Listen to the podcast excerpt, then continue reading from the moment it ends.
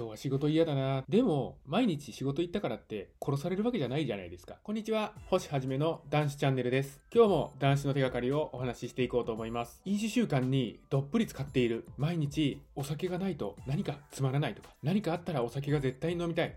仮に何かなくてもお酒が絶対に飲みたいと。こういった状態になっているのっていうのは、アルコールに依存しているんですよね。その毎日飲まなければいけない。こういった状況になっている。この状況になっている根源というのは一体何でしょうか？今日はそんな依存、毎日飲まなければいられない。そういったことを打ち消す違った対策を考えてみましょう。そういったお話をしたいと思います。まず、依存症とは何かということですよね。まあ、世間一般のイメージとしては、お酒をコントロールできないとか、もう飲みすぎてしまう、あまりよろしくない人だなとか、自己管理ができない人だなとか、こういったイメージがあると思います。当然ですけども、アルコール依存症っていうのは脳の病気なんですよね。自分の意思でお酒を断つといったことができないんですよね。そしてこのアルコール依存症っていうのは、治療によってのみ改善されていくんですよね。ですので、決して意志が弱くて飲まないという約束を守れない、ダメな人、こういったことではないんですよね。毎日毎日飲酒習慣に溺れていれば、誰しもがなる病なんです。そして、アルコール依存症になると、依存症の名の通り、アルコールが心と体に依存するんですよね。依存症を引き起こすきっかけ、これは報酬系の確率と言われています。何か生活面で問題が起こった場合、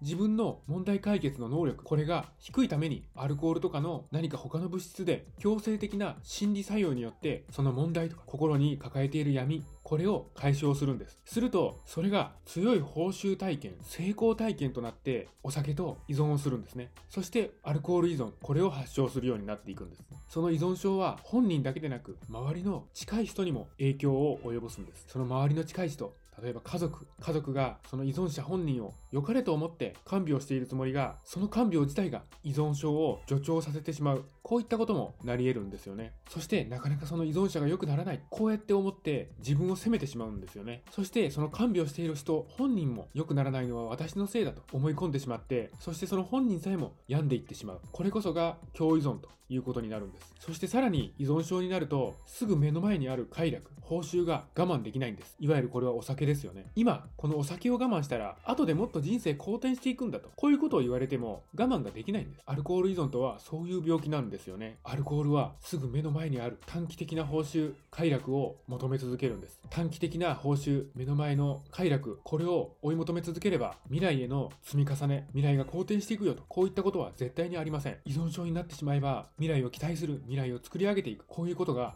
全くできなくなってしまうんですよね。目の前の報酬、お酒、これで負の解消をしていたところ、これをお酒ではなくて何か他のもので代替えする。こういった考え方をご紹介したいと思います。この考え方をレジリエンスと言うんです。レジリエンスとは何かと言いますと、レジリエンスとは心のしなやかさと言われています。ストレスとか問題を抱えた時に、もう嫌だな、逃げたいな、こういった感情で終わらせることなく、その感情を打ち消し得る代替案を考える。こういったことをレジリエンスと言うんです。例を出しましょう。今までは何か嫌なことがあった。毎日飲酒をしなければ心が満足できなかった。こういった例を考えてみましょう。今までは何かあったらすぐにお酒を飲む。お酒を飲んで忘れたい。こういった風に思っていたとします。ですが、それをやめるんですよね。お酒を飲んでその場をしのぐ。こういった考えではなく、違う考えを持ってくるんです。嫌だな。もう逃げたいな。だけど、ここでお酒に逃げたらおしまいなんだと。事態をさらに悪化させていくことになるだろう。ですが、よく考えてみよう。ここで一回ちょっと考えてみようと。こういう嫌なことって前にもあったな。そして、なんとかなったじゃないか。大丈夫だ。お酒飲まなくても絶対なんとかなっていくんだ。人生ってそんなに悪いもんじゃないよ。こういうように思いをポジティブに思いをその負の感情を打ち消せ得るように考えれるように日々訓練していくんです。この考え方がレジリエンスというものなんです。何度もお伝えしていますが、無理やりでもいいんです。無理やりでも無茶苦茶でもいいんです。今この状況を、不快なことを快に変えていくように考えを変えていきましょう。そしてそれは訓練をすることによって不快を快に捉えることができるようになっていくんです。毎日の飲酒習慣、それによって